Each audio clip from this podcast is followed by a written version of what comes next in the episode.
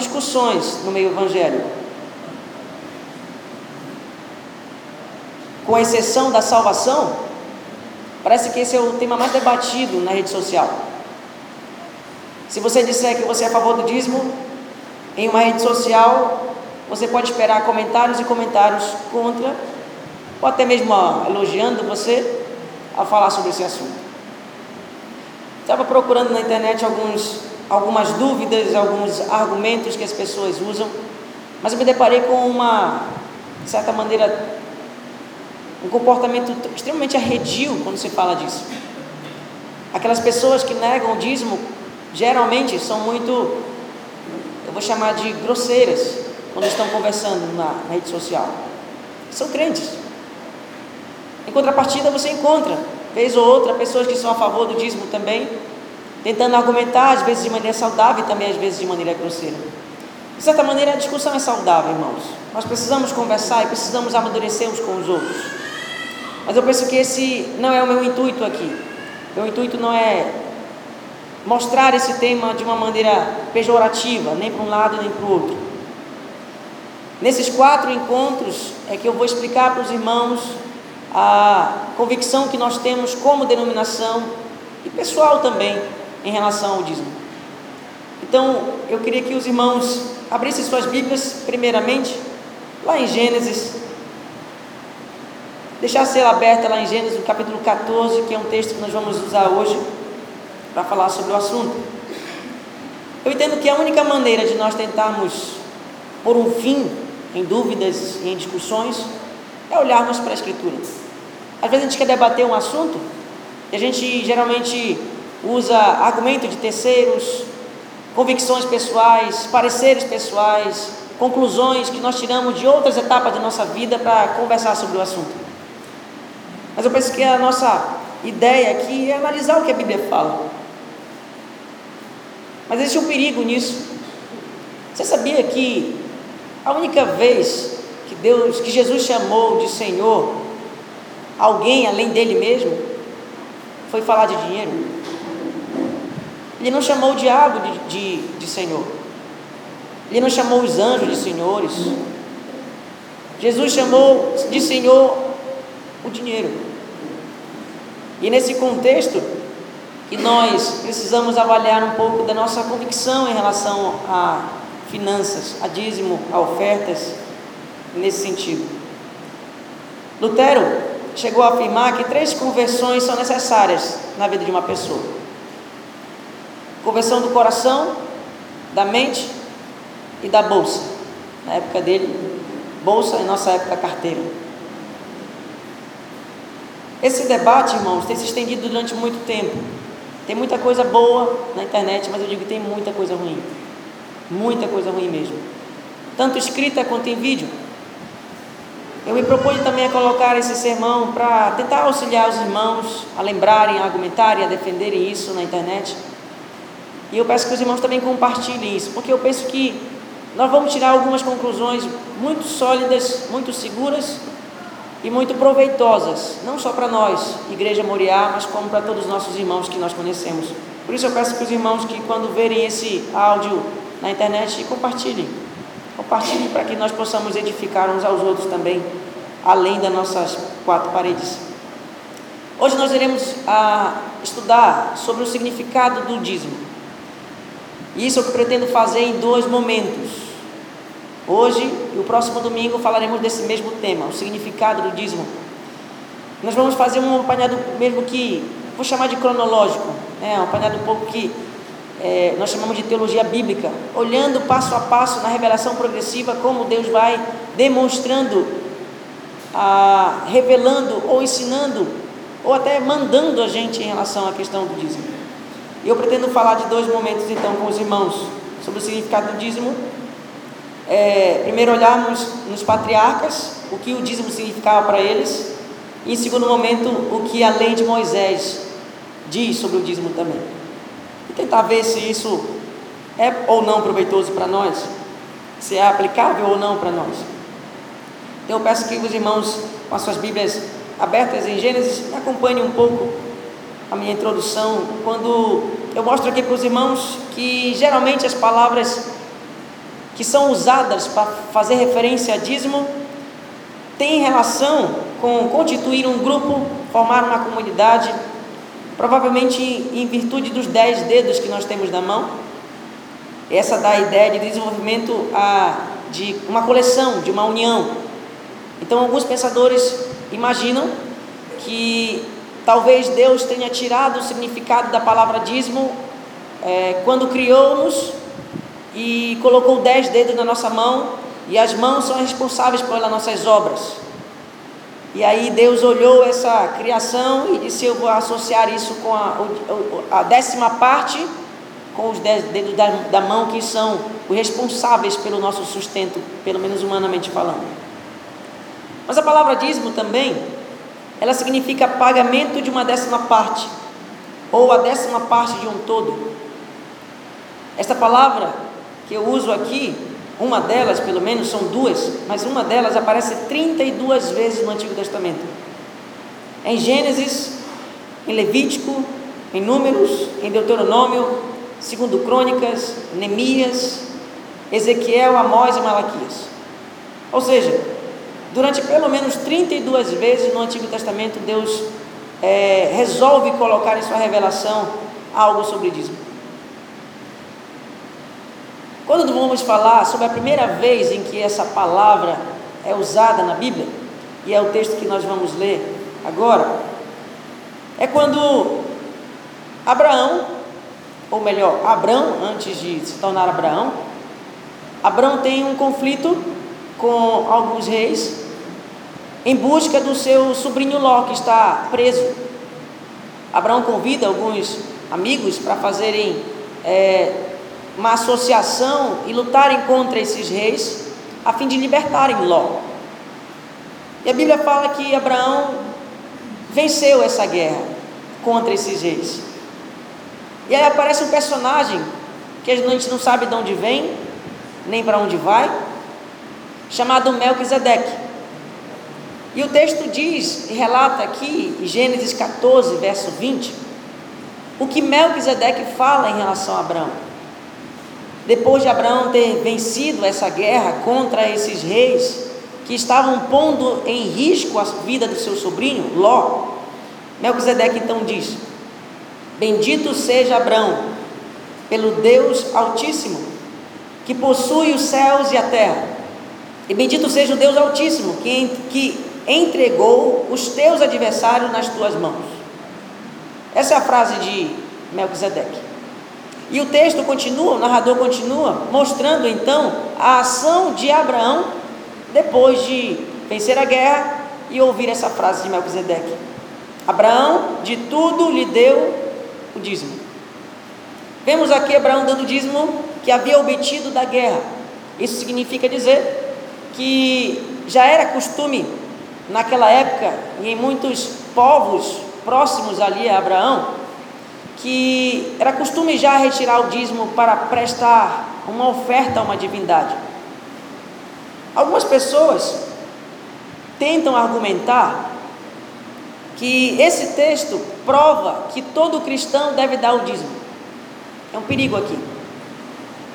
Porque se eu levar em consideração que pelo fato de Abraão ter dado o dízimo, todos nós devemos dar também, ao mesmo tempo, eu tenho que levar em consideração que é lícito que todos nós possamos fazer guerra e até matarmos pessoas que põem em risco os nossos parentes. Porque o texto está no mesmo contexto. Abraão guerreia e mata reis, despoja é, os, os, os bens dessa guerra e dá o dízimo. Então, se eu disser que a atitude de Abraão é um padrão para nós, então, ao mesmo tempo, eu estou dizendo que nós podemos fazer guerra e até matar as pessoas. Então, é um perigo usar esse texto para justificar que os irmãos deu o dízimo. Eu me lembro que eu tinha 15, 15 anos de idade quando a primeira vez eu ouvi esse argumento. O meu pastor, em algum momento, um dos pastores que, que me pastorearam, usou esse argumento. Ele teve a infelicidade de usar esse argumento numa conversa entre adolescentes. E naquela época, irmãos, eu não guardava almoço para janta. Hoje eu dá guarda, de vez em quando. Naquela época, a primeira coisa que eu fiz, pastor, quer dizer então que se Abraão deu dízimo, nós também temos que dar. Abraão mentiu e foi abençoado. Vamos mentir? Claro que não. Amados, a ação dos personagens na Escritura não estão sendo registradas para servir de padrão para nós.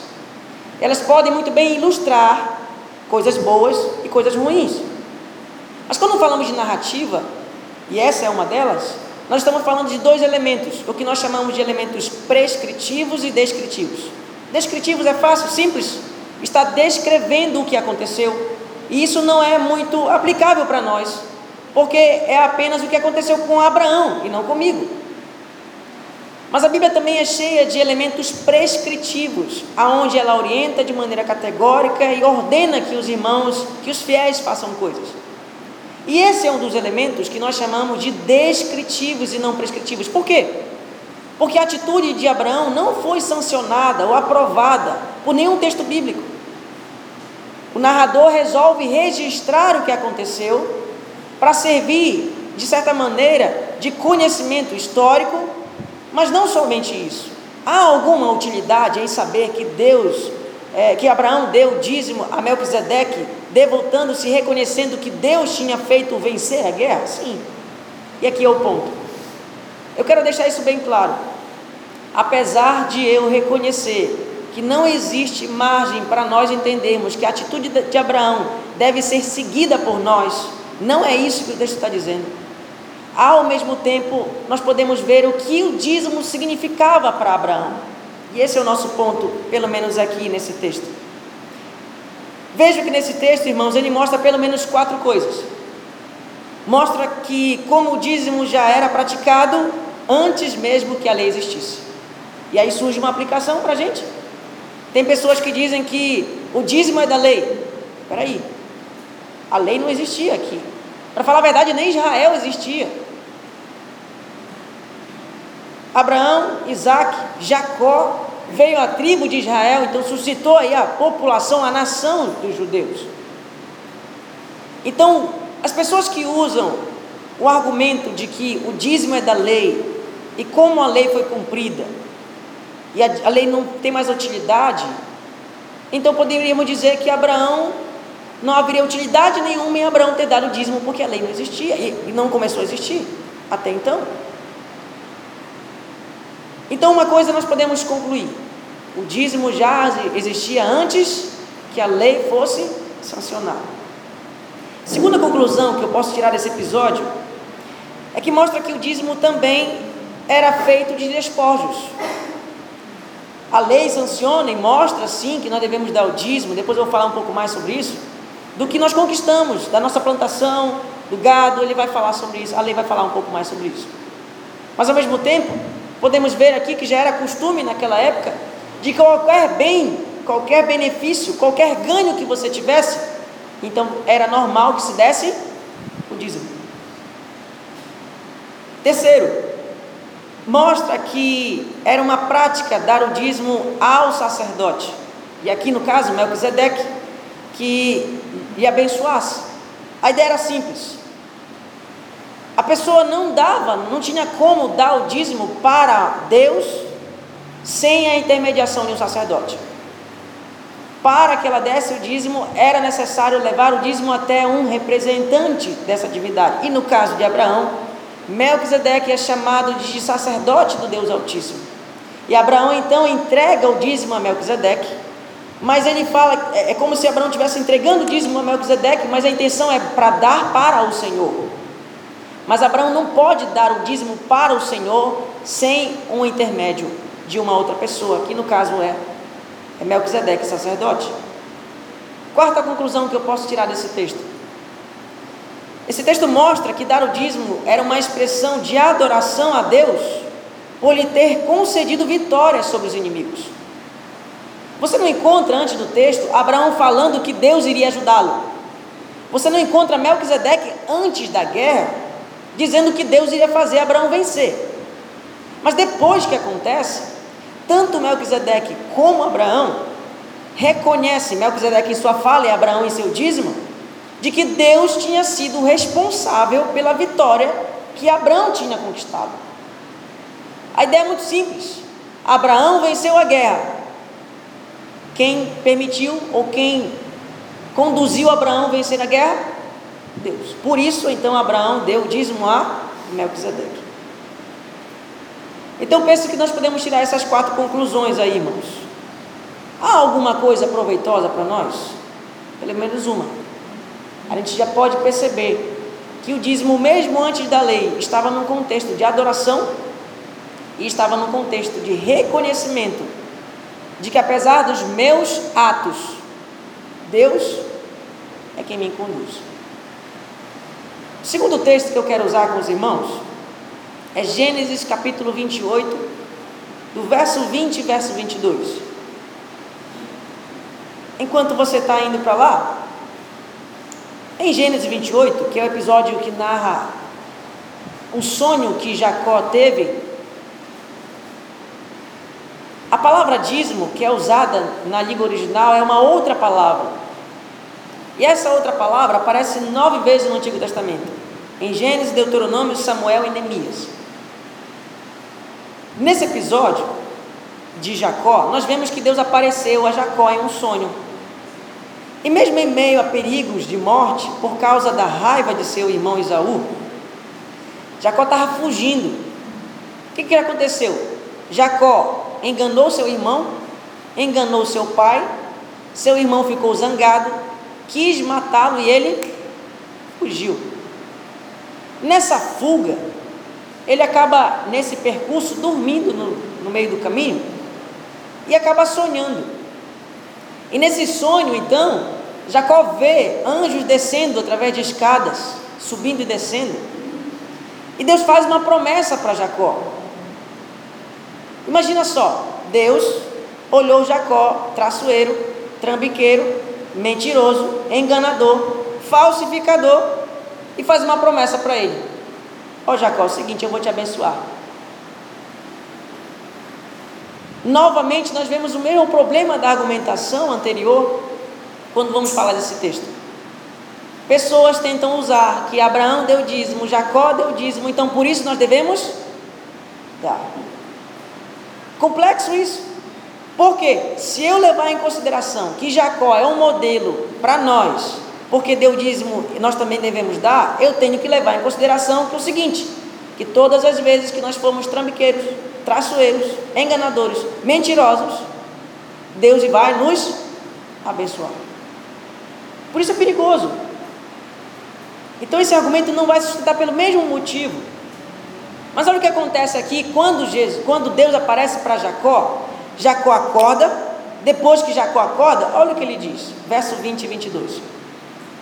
Fez Jacó também, perdão, fez também Jacó um voto, dizendo: se Deus for comigo e me guardar nessa jornada que empreendo, e me der pão para comer e roupa para que me vista, de maneira que eu volte em paz para a casa de meu pai, então o Senhor será o meu Deus. E a pedra que erige por coluna será a casa de Deus. E tudo quanto me concederes, certamente eu te darei o dízimo.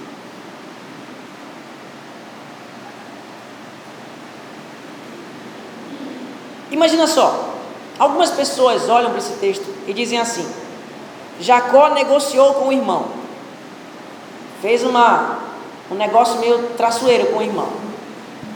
Jacó tentou enganar o pai para usurpar a bênção do irmão.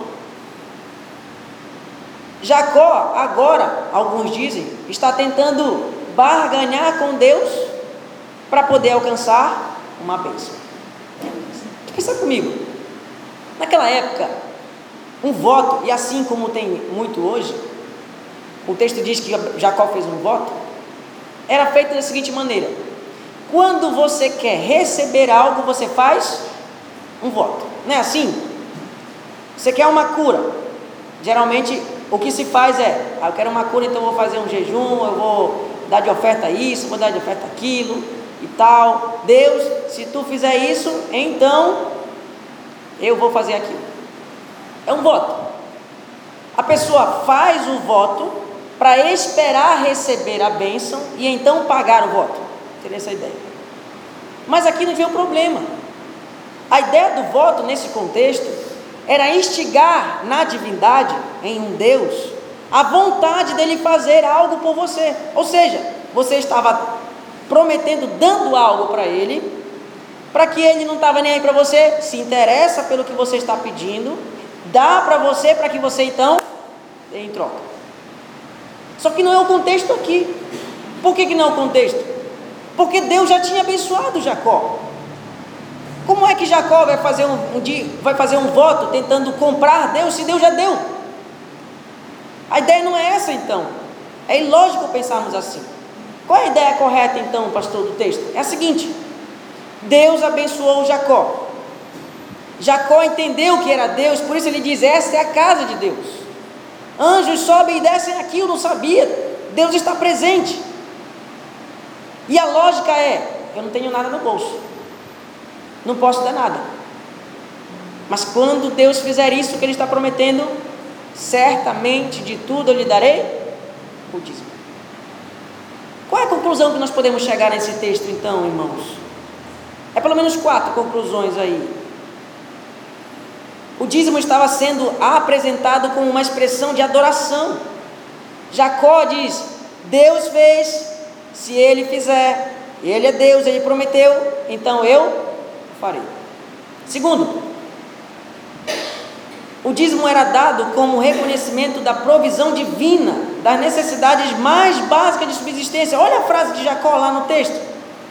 Ele diz assim: Olha, se Deus for comigo, me guardar nessa jornada que empreendo e me der pão para comer, roupa para vestir, então eu darei o dízimo. Presta atenção que Jacó não está dizendo assim: olha, Deus, eu vou te dar o dízimo porque eu quero receber um carro e uma casa de troca, porque eu quero receber o dobro do que eu lhe dei. A ideia de Jacó, que era uma ideia comum da época, era: a divindade, Deus está me dando o básico para a subsistência. E tudo que ele me der, de tudo que ele me der, certamente eu darei o dízimo. Terceiro, o dízimo era dado como reconhecimento da proteção divina, é o que Jacó diz no verso 20. Ele diz: Se Deus for comigo e me guardar nessa jornada que empreendo, mais à frente ele diz: De maneira que eu volte em paz para a casa de meu pai, então darei o dízimo. A ideia é essa: dar o dízimo para Jacó, além de, um, de uma ação de adoração de um reconhecimento da divindade de Deus, de, de, da provisão de Deus, também no reconhecimento da proteção de Deus. E quarto, o dízimo era dado como devoção e relacionamento pessoal com Deus. Porque Jacó diz lá no verso 28, no capítulo 28, verso 21, ele diz assim: E então o Senhor será o meu Deus. Porque até então Jacó entendia que era o Deus de Abraão e Deus de Isaac, mas não era o seu Deus. Então, o ato de Jacó dar o dízimo era um reconhecimento pessoal de que Deus não era o Deus dos seus pais mais, era o Deus dele. Os pais de Jacó tinham contado para ele isso, tinham ouvido falar, eles tinham ouvido falar de Deus. Mas nesse momento ele experimenta a proteção de Deus, a provisão de Deus, o relacionamento com Deus, e em reconhecimento a isso ele dá o dízimo. Com esses dois episódios, irmãos, nós podemos concluir por enquanto que o dízimo é uma ordem a ser obedecida atualmente. Porém, podemos já esclarecer alguns pontos importantes sobre a prática do dízimo. O dízimo era, primeiro, uma ação praticada antes mesmo da existência de um povo, portanto, não poderia limitar-se à nação de Israel. Segundo, o dízimo era uma expressão de adoração. Terceiro, o dízimo é um reconhecimento da proteção de Deus. Quarto, o dízimo era um reconhecimento da provisão divina no passado e não no futuro. Por que, que eu estou frisando isso? Porque algumas pessoas dizem, eu vou dar o dízimo para que Deus possa prover. Não. A ideia é o seguinte: Deus proveu, por isso eu dou o dízimo. Então, algumas pessoas, e até muitas pessoas reformadas, têm feito isso. Olha, Deus, é, se você der o dízimo, se você for fiel, Deus não vai deixar faltar nada. Olhando para o futuro, é verdade que Deus promete que vai, vai suprir a necessidade, é verdade. Mas não é o propósito do dízimo. A ideia é a seguinte: Deus me deu, por isso eu devolvo. É o passado e não o futuro. Isso nos leva a responder alguns questionamentos, irmãos, que encontramos por aí. Algumas pessoas justificam que não dão o dízimo porque isso é uma prática que limita-se à nação de Israel. Mas antes da nação de Israel existir, já existia a prática. Isso nos leva, irmãos, a fazermos o seguinte questionamento: Quem ensinou Abraão e Jacó a dar o dízimo? Quem mandou eles fazerem isso? Ninguém. Já era algo normal de muitas culturas ali. Dízimo já era uma prática realizada por outros povos. E que provavelmente Abraão havia aprendido a dizimar como um ato de devoção, gratidão e reconhecimento da proteção divina. E isso passou para o seu filho é, Isaac, que passou para o seu filho Jacó. O que nós podemos aplicar em relação a isso? Pelo menos uma coisa. Tanto Abraão quanto Jacó não servem de padrão para nós. Mas eles podem muito bem demonstrar uma confiança de que tudo o que estava acontecendo com eles, Deus estava por trás. Se Deus os sustenta, se Deus os protege, se Deus provém, os seus, provém as suas necessidades básicas, então Ele é o seu Deus, e como reconhecimento de que Ele é o seu Deus, eles deram dízimo. Deixa eu avançar um pouco mais, irmãos, em relação a esse assunto. Olhando um pouco para a lei de Moisés, porque eu acho que esse é o maior problema. Todo problema e dificuldade que surge em relação ao dízimo começa-se a surgir quando se, quando se fala da lei de Moisés. Então, deixa eu analisar alguns textos com vocês e tentar tirar algumas conclusões também. Levítico. Nós vemos aí em Levítico, ah, em Números e Deuteronômio presentes, a palavra dízimo e ordenanças sobre o dízimo. Eu queria analisar o primeiro texto. Levítico 27, 30, de 30 a 34. Se você puder abrir sua Bíblia lá, abra aqui, não, não coloquei aqui no slide essa parte. Levítico 27, de 30 a 34.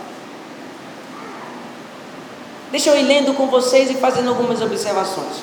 Verso 30 diz assim: Também todas as dízimas da terra, tanto dos cereais do campo como dos frutos das árvores, são do Senhor. Santas são ao Senhor.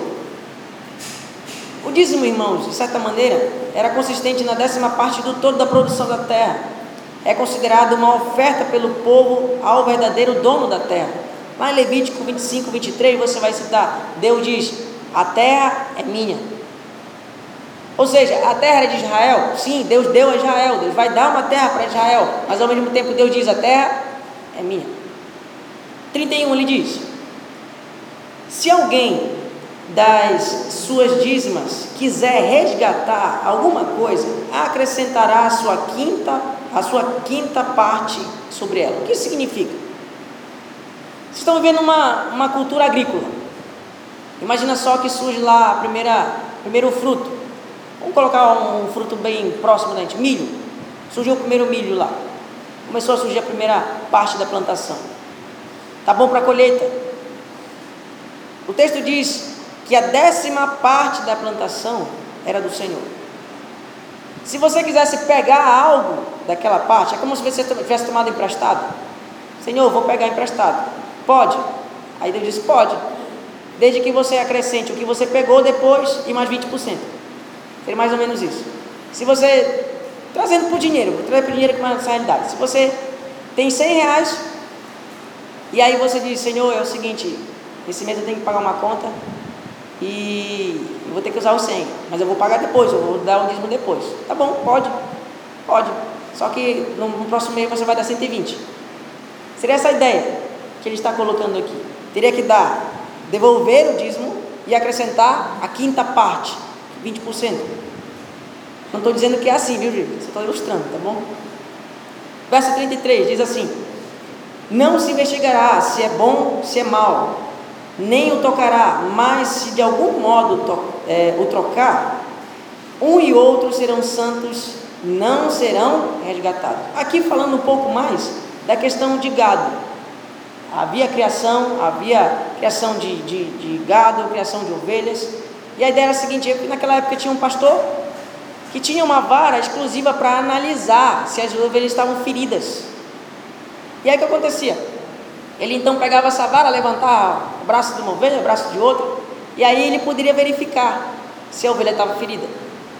Quando nascia então ovelhas, Deus estava dizendo assim: não olhe, não investigue se tem, se tem é, feridas ou não, se tem problemas ou não. A décima parte é minha. Não olhe. Se você olhar, vai ser essa e a outra, ou seja, é o dobro. Se você quiser pegar aquela que está boa e deixar aquela que está ruim, você vai dar as duas. Seria mais ou menos essa ideia. E ele continua no verso 34. São estes os mandamentos que o Senhor ordenou a Moisés para os filhos de Israel no Monte Sinai. Por que, que eu esse, esse texto? Porque Levítico termina com esse, com esse verso. Depois que Deus deu, Deus deu muitas orientações, muitos mandamentos, começando em Êxodo, terminando em Levítico, ele finda: São estes os mandamentos que o Senhor ordenou a Moisés para o filho de Israel no Monte Sinai. Ou seja, primeira conclusão que eu posso chegar com os irmãos: se alguém diz que o dízimo não é mais atual porque está na lei, então tudo da lei deve ser descartado. Quando digo tudo, tudo mesmo. O dízimo está incluído junto com a oferta de holocaustos, manjares, pacíficos, ignorância pecados ocultos, pecados voluntários, consagração, etc. E outras leis que surgem também, leis referentes a animais puros e impuros, purificação, lepra, sangue, casamento ilícito apenas, apenas por crimes, animais sem defeitos, sábado, pentecostes, primícias, páscoa, blasfêmia, ano de descanso, ano do jubileu, leis a favor dos pobres, idolatria e desobediência e votos. Tudo isso aí está incluído na lei. Se as pessoas dizem que nós não podemos olhar para o dízimo porque o dízimo é da lei, então tudo da lei tem que ser descartado. Além desses textos, tem um que você gosta muito, com certeza: os Dez Mandamentos. Porque os Dez Mandamentos foram dados junto com o Levítico, junto com o que acabamos de ler. Se alguém diz então que o dízimo é da lei e Cristo cumpriu a lei e por isso nós, não é mais ah, útil para nós, Cristo cumpriu os dez mandamentos? Então você não precisa mais cumprir. A lógica é essa. O perigo é esse. Se eu afirmo que Cristo cumpriu a lei, por isso não devo dar o dízimo, ao mesmo tempo estou afirmando que Cristo cumpriu os dez mandamentos e por isso eu não preciso mais obedecê-los. Entra em contradição com o princípio básico da Escritura. Qual é o princípio básico? 2 Timóteo capítulo 3, verso 16, diz assim: Toda a escritura é inspirada por Deus e útil para o ensino, para a repreensão, para a correção, para a educação na justiça, a fim de que o homem de Deus seja perfeito e perfeitamente habilitado para toda boa obra. Ou seja, Paulo está escrevendo essa carta para Timóteo. Está dizendo assim para Timóteo: Timóteo, toda a escritura é para você útil. O que, que Paulo está dizendo com toda a escritura nesse momento? O Antigo Testamento. A lei, os salmos, os profetas, o livro de sabedoria, os livros históricos, tudo. Tudo no Antigo Testamento, Paulo está dizendo, tudo isso que está no Antigo Testamento, Timóteo, para você é útil. E útil, Timóteo, não é só para você enxergar para ele coisas bonitas, não. É útil para você repreender, corrigir, ensinar, para educar com um propósito. Homem de Deus, para ser perfeitamente habilitado para boa obra, precisa aprender do Antigo Testamento. É o que Paulo está dizendo. Ou seja, se as pessoas dizem que pelo fato do dízimo estar na lei, Cristo cumpriu a lei, não precisamos mais do dízimo, então nós não precisamos mais do Antigo Testamento inteiro. Porque Paulo está afirmando que toda lei é útil. Esse é o perigo. Mas vamos continuar mais um pouco, irmão, tirar algumas conclusões mais práticas para a gente. Números, capítulo 18, verso 21. até o verso 24, primeiramente. Deixa sua Bíblia aberta lá, que eu não coloquei o texto aqui, está só as nossas conclusões. E eu quero ler com vocês o verso 21. Diz assim, número 18, verso 21. Aos filhos de Levi, dei todos os dízimos em Israel por herança, pelo serviço que prestam, serviço na, da tenda da congregação. Aí você pula um pouquinho para o verso 23, e ele vai dizer assim: Estatuto perpétuo é este, para, é, é este, para todas as vossas gerações. E não terão eles nenhum, nenhuma herança no meio dos filhos de Israel. Números, aí está a referência aqui para a gente. O que, que nós podemos concluir com a leitura desse verso? É que os levitas recebiam o dízimo. Por que, que eles recebiam o dízimo? Por um motivo. Por Deus ter, ter escolhido eles. Segundo, por Deus ter separado eles para um propósito específico. Porque eles não tinham herança e porque eles serviam no templo. Duas coisas então. Deus os escolheu e eles serviam no templo. Por isso, receberiam então o dízimo. Verso 22 diz assim: E nunca mais os filhos de Israel se chegarão à tenda da congregação, para que não levem sobre si, si o pecado e morram. Mas os levitas farão o serviço na tenda da congregação e responderão por suas faltas. O que, nós concluímos desse texto? Os levitas recebiam o dízimo por Deus tê-los separados para interceder pelo povo, pois o povo não poderia interceder por seus próprios pecados. A conclusão é óbvia. Deus escolheu os levitas para servirem no templo. O povo não pode servir no templo. Se o povo servir no templo, vai morrer, porque está desobedecendo a lei de Deus.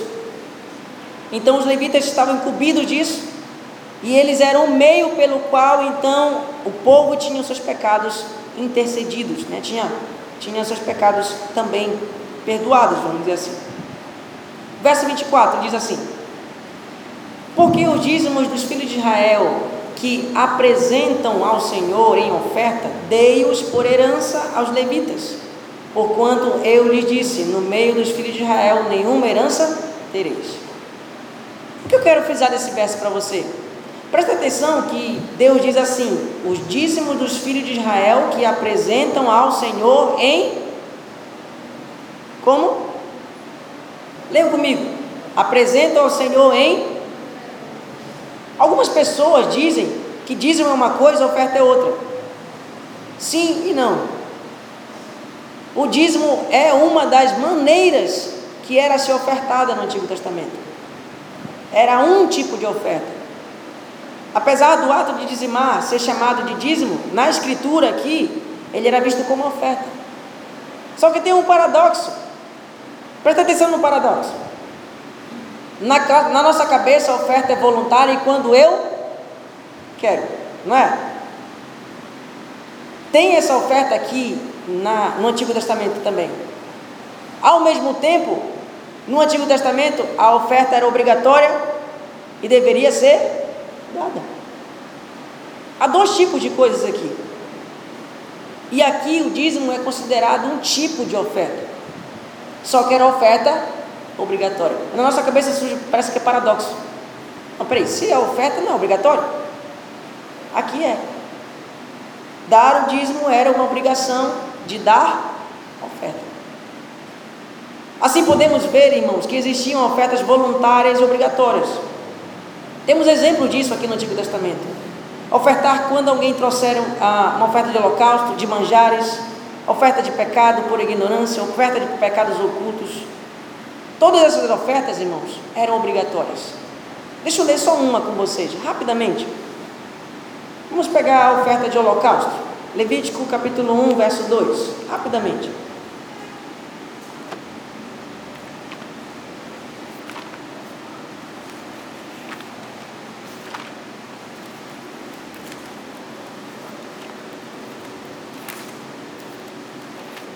diz assim: Fala aos filhos de Israel, dizendo: quando algum de vós trouxer oferta ao Senhor, trareis a vossa oferta de gado, de rebanho e de gado miúdo. Até aí. Presta atenção na expressão que ele usa. Quando? Por que, que eu chamo atenção para essa expressão? Eu quero fazer uso mais uma vez da escritura para explicar isso para você. Vá lá em Mateus, rapidinho. Mateus.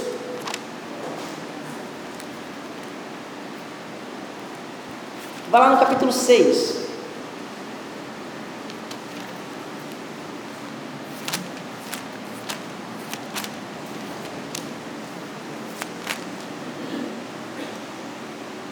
Olha o verso 2, capítulo 6. Diz assim: Quando, pois, deres esmola, deres esmola, não toques trombeta, trombeta diante de ti. Viu a expressão? Quando deres esmola. Olha o verso 5. E quando orares, não sereis como os hipócritas. Olha o verso 16. Quando jejuares, não vos mostreis contristados como os hipócritas. O que significa, pastor? O seguinte, a orientação bíblica é: não é se você quiser, é quando você faz, fizer. Por quê? Pode existir um crente sem orar? Pode ou não? Não existe. O crente ora. E a recomendação é: quando você orar, faça assim. A mesma recomendação para dar esmola. Ou seja, dar esmola é uma prática cristã. Quando deres, Faça assim. Outra questão: quando jejuares? Ou seja, a orientação é a seguinte: não é se jejuar. O jejum é uma prática cristã e quando você praticar, deve ser assim. A lógica é a mesma.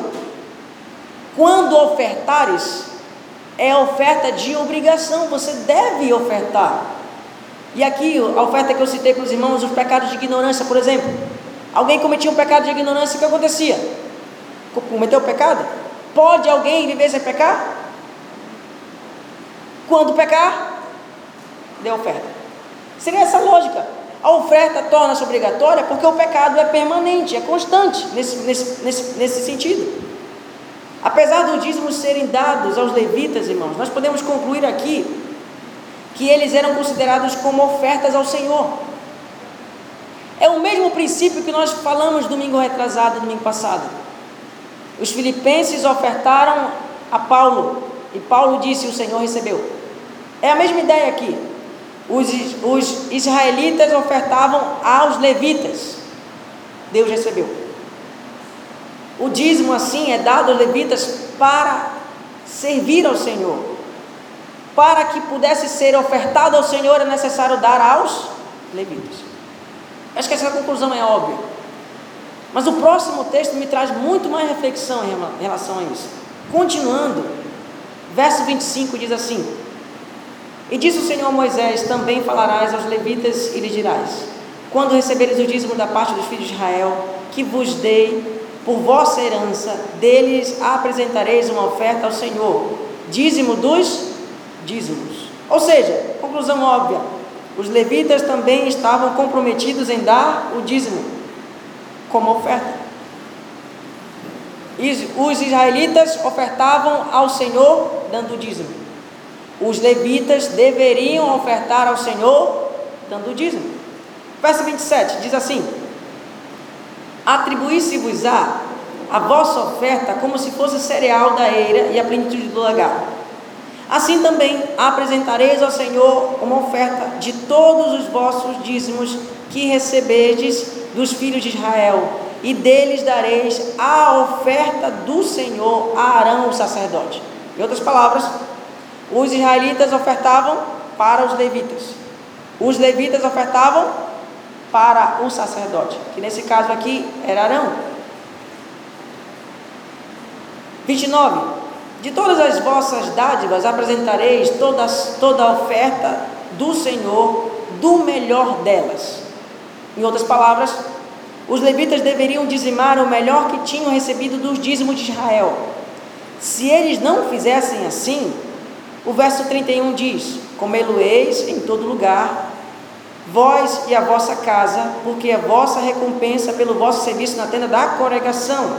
E o 32: Pelo que não levareis sobre vós o pecado, quando deles oferecerdes o melhor. Em outras palavras, recapitulando, os levitas deveriam usufruir dos dízimos em qualquer lugar, pois era a recompensa deles pelo serviço que prestavam. Ao mesmo tempo, os levitas também deveriam dizimar o melhor que haviam recebido, pois se não fizessem assim, estariam profanando a casa de Israel, profanando a oferta de Israel e poderiam até morrer. Sabe o que me lembra? Eu sei que não fala de dízimo, mas me lembra um episódio muito, muito interessante. Você lembra de Ananias e Safira? Que tentam vender a propriedade, dizer, dar a impressão de que estão dando tudo para o Senhor, mas eles retêm uma parte. Aí o que acontece? Os apóstolos vão lá, confrontam eles. Vocês tentaram enganar o Espírito Santo, o que aconteceu? Morreu. Estou dizendo que é por causa disso que ele morreu. Mas é bem parecido aqui no contexto. O, o levita era o seguinte: receberam o dízimo. Levita é o seguinte: você tem que dar o melhor que você recebeu. Se você não der do melhor que você recebeu, você morre. O negócio era pesado. O que, que nós podemos chegar a algumas conclusões? Deixa eu usar mais um texto, irmãos, com vocês. Deuteronômio capítulo 12, verso 10. Mas, Deuteronômio capítulo 12, verso 10 a 12. Mas passareis o Jordão e habitareis na terra que vos será herdada, que vos fará herdar o Senhor, vosso Deus e vos dará descanso de todos os vossos inimigos em redor, e morareis seguros. Olha o verso 11. E então haverá um lugar que escolherá o Senhor, do vosso Deus, para ali fazer habitar o seu nome. A esse lugar farei chegar tudo o que vos ordeno. E aí ele fala: os vossos holocaustos, os vossos sacrifícios, os vossos dízimos. Em outras palavras, as ofertas e os dízimos deveriam ser dados aos levitas no templo. Todo ano deveria se fazer isso. Recebeu, colheu o fruto da oferta, deve ser dado, deve ser dado ao templo, aos levitas. Verso 28 diz assim, do capítulo 14 agora, irmãos. Verso 28 do capítulo 14. Diz assim: Ao fim de cada três anos, tirarás todo diz, todo, todos os dízimos do fruto do terceiro ano e os recolherás da tua cidade. Então virão o levita, pois não tem parte nem herança contigo, o estrangeiro, o órfão, a viúva, que estão dentro da tua cidade, e comerão e se fartarão, para que o Senhor teu Deus te abençoe em todas as obras que tuas mãos fizeram. O que nós vemos aqui, irmão, nesse texto que eu li para vocês, são pelo menos duas conclusões. Os dízimos de cada três anos eram divididos entre levitas, estrangeiros e órfãos e viúvas. Estes dízimos, que nós vamos chamar de dízimos sociais, eram condições para que Deus abençoasse o trabalho do povo de Israel. Deixa eu recapitular com vocês. Israel dava o dízimo anualmente, porque era por plantação, por é, é, processo agrário também. Os israelitas davam o dízimo para os levitas. Todo ano que os levitas recebiam, deveriam dar o dízimo para o sacerdote. Mas a cada três anos, o dízimo do terceiro ano deveria ser dado, a mesma quantidade, os israelitas iriam dar o dízimo, e os levitas iriam usufruir juntamente com os estrangeiros, órfãos e viúvos. Em outras palavras, os dízimos eram usados também para suprir a necessidade dos mais carentes do povo de Israel. Isso é muito bem utilizado quando Jesus vai confrontar os fariseus, e aí Jesus diz para os fariseus: dei o dízimo, mas não esqueçam da justiça, da misericórdia e da fé. E a ideia de misericórdia é essa bem aqui que nós acabamos de ler. O dízimo não poderia ser dado em qualquer lugar, deveria ser dado na casa, no templo. Algumas pessoas tentam usar o ministério levítico para justificar que os ministros devem receber o dízimo. Esse é um ponto importante, mas problemático. Apesar de eu reconhecer a preocupação desses irmãos com o sustento ministerial, porém temos problemas com essa afirmação. Por quê? Pois se for verdade que o dízimo deve ser dado ainda hoje, baseado na citação desses textos que eu li para os irmãos, também é verdade que somente os da tribo de Levi é que podem receber o dízimo. Ou seja, eu estaria fora desse número, pois eu sou paraense, filho de paraense, da linhagem de brasileiros, misturado com sangue de estrangeiros, índio e com certeza japoneses. Estou fora. Eu ainda digo mais: é possível que o meu irmão receba o dízimo no meu lugar, porque o nome dele é Levi. Complicado, irmãos, dizer que por causa do ministério sacerdotal e ministério levítico, os ministros devem receber também, da mesma maneira, o sustento através dos dízimos. Por quê? Porque se é um sustento, se é um ministério dos levitas, então só os da tribo de Levi devem receber. Nenhum estrangeiro deveria. Imagina só, quantos pastores não ficariam de fora. Eu digo, me arrisco com vocês, todos os pastores que vocês conhecem ficariam de fora. Pastor, então está dizendo então que o dízimo não é bíblico para hoje? Pequena expectativa, né? Calma aí. Por outro lado, por enquanto nós podemos concluir apenas algumas coisas. O sacerdote não recebia, não receberia o dízimo dos dízimos se os levitas não dizimassem. Não é verdade? Israel dá o dízimo, os levitas dão o dízimo, o sacerdote recebe. Segundo, o sacerdote não receberia o dízimo se o povo de Israel não dizimasse os levitas. Se os levitas não dão o dízimo, o sacerdote é prejudicado. Se os, os uh, israelitas não dão o dízimo, o sacerdote é prejudicado. Em outras palavras, o dízimo de Israel para os levitas, o dízimo dos levitas para o sacerdote. E o sacerdote? Não há nenhuma informação bíblica de que o sacerdote deveria dar o dízimo.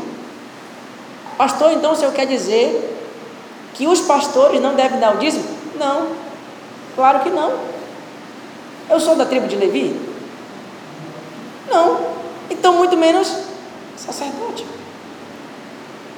Agora é interessante, se Israel não desse o dízimo aos levitas, consequentemente o sacerdote não receberia, eles não davam a Deus. Isso era lógica. A maneira de glorificar a Deus através dos dízimos era impossível fazer isso sem levar o sacerdócio levítico e sacerdotal. Não há nada na lei que fale sobre o dízimo do sacerdote. Por que, que eu estou frisando isso, irmãos? Porque os pastores não devem dar o dízimo? De maneira nenhuma. Não é essa a lógica.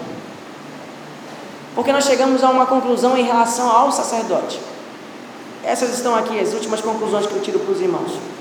O sacerdote era o maior responsável pela intercessão do povo, o maior responsável pela instrução do povo, o único que não dizimava, a figura que representava Cristo no Antigo Testamento, de acordo com Hebreus, Cristo não era da tribo de Levi, mas era sacerdote segundo a ordem de Melquisedeque, conforme Hebreus 7, 14 a 19. Por que isso é importante? Porque, irmãos, Jesus é o sumo sacerdote, que vive até hoje. Ele substituiu o sacerdócio levítico. E no próximo domingo, nós vamos ver que implicações isso tem para a gente. Terminou então o dízimo de acordo com a lei? Sim ou não? Algumas conclusões óbvias e a minha conclusão aqui para os irmãos. Um ato, o que era o dízimo? Um ato de adoração pessoal em reconhecimento à proteção e provisão divina visto por Deus, visto por Deus como uma oferta obrigatória concedida ao Senhor, direcionada aos levitas e aos necessitados, conduzidos pelo sacerdote para agradar, para o agrado do Senhor. Depois você pode ler isso, eu vou postar no nosso grupo para você ficar refletindo. Mas uma coisa eu queria deixar bem claro antes de nós encerrarmos. Jesus não é comparado aos levitas. Jesus é comparado ao sacerdote. Em Hebreus, nós vamos ver que Jesus é o sumo sacerdote que perdura e vive até hoje. Esse sumo sacerdote tem levitas ainda. Meu intuito nesses outros três sermões é provar para vocês que sim, mas esses levitas não são da tribo de Levi, são espalhados por toda tribo, povo, língua e nação, separados para instruir aos irmãos, mas não para pagar o preço pelos seus pecados, porque já foi pago.